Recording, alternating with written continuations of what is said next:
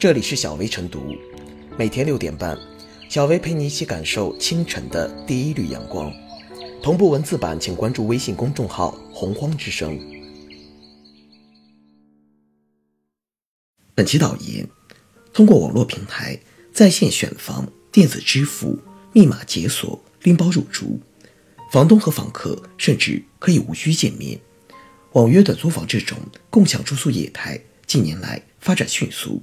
此前，记者曾经调查发现，网约短租房领域存在入住登记、消防安全、房源资质等方面问题。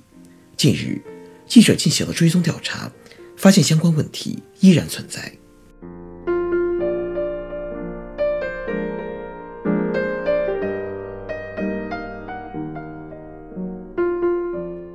网约短租房无序裸奔，真该管管了。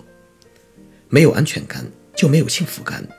传统住宿服务行业有着相对严格的准入门槛和要求，但这是基于对安全的考量，想给一个行业更好的发展空间，想给旅客一个更舒适的住宿环境。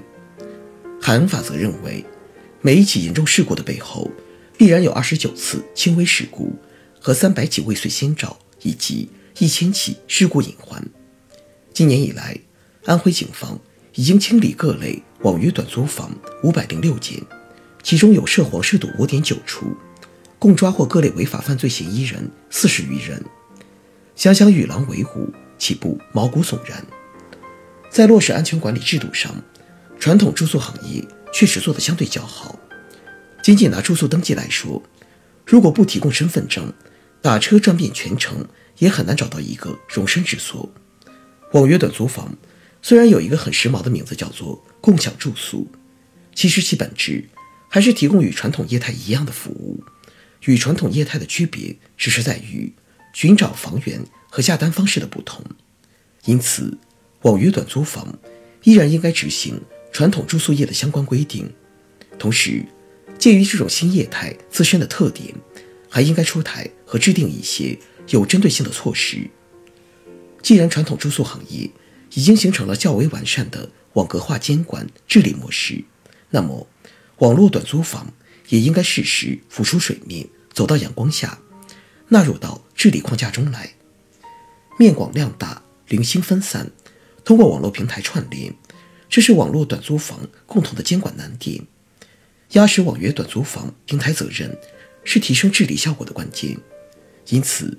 共享住宿治理必须首先明确平台责任，让平台发挥出应有的作用。国家信息中心预测，到二零二零年，我国共享住宿市场交易规模有望达到五百亿元，共享房源将超过六百万套，房客人数将超过一亿人。网约短租房的安全短板不应该成为影响市场发展的障碍。杜绝网约短租房的裸奔状态，相关法律法规。该制定的要制定，该完善的要完善。但新的措施出台前，现有的住宿行业标准对于在线短租市场依然适用。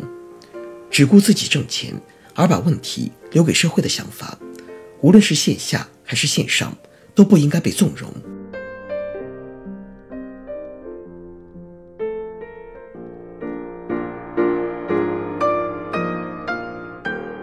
消弭网约短租房的监管短板。网约短租房已成为一种消费潮流，这种平民化、平价化、个性化的新型旅游住宿方式，得到广大游客，尤其是年轻群体的青睐。对于旅客来说，物美价廉、服务多样的网约短租房，给人以家的感觉。电子支付、拎包入住，带来方便快捷的消费体验，还可以通过共享平台，降低房东、房客之间的信息不对称。和交易风险，对于房东来说，盘活房屋资源，增加收入；网约短租房的蓬勃发展，也带动更多个体与企业资本投身其中，带来大量的就业与创业机会，为经济发展带来新的可能性。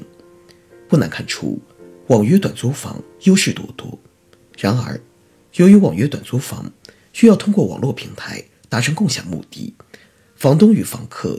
可以无需见面进行交易，房客只能通过网络获取信息，导致了信息鸿沟的存在。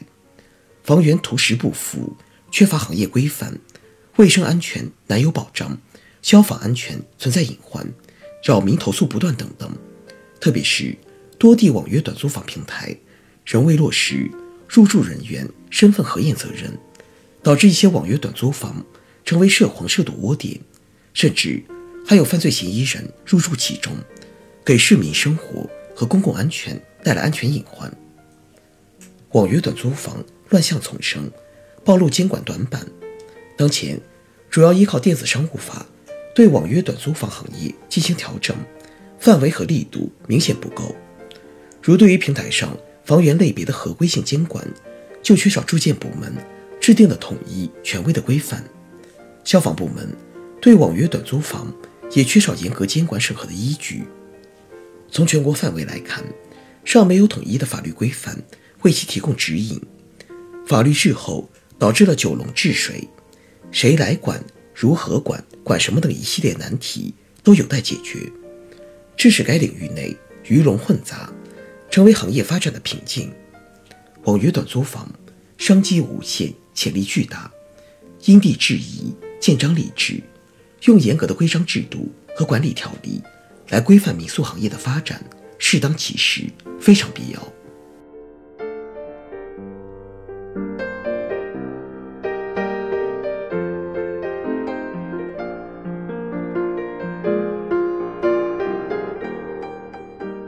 最后是小贝复言，近年来，网约短租房因方便快捷，颇受人们的青睐，成为一些人外出旅行的住宿首选。但这一新兴业态在快速发展的同时，也出现了种种安全问题。根本原因在于网络平台监管不严，某种程度上是法规对网约短租房的违法行为处罚较轻，无法有效遏制网约短租房平台。想从根本上减轻网约短租房的隐患，建立有效的相关规章制度必不可少，而这必然要求公安部门、旅游部门、网约房平台等各方面权责清晰、协调监管，同时加强身份识别技术的升级，如普及人脸识别锁、身份证识别开锁等，从而保障平台房源房客的安全性。如此共同努力，多方协作。才能使网约短租房成为既便捷又安全的温馨港湾。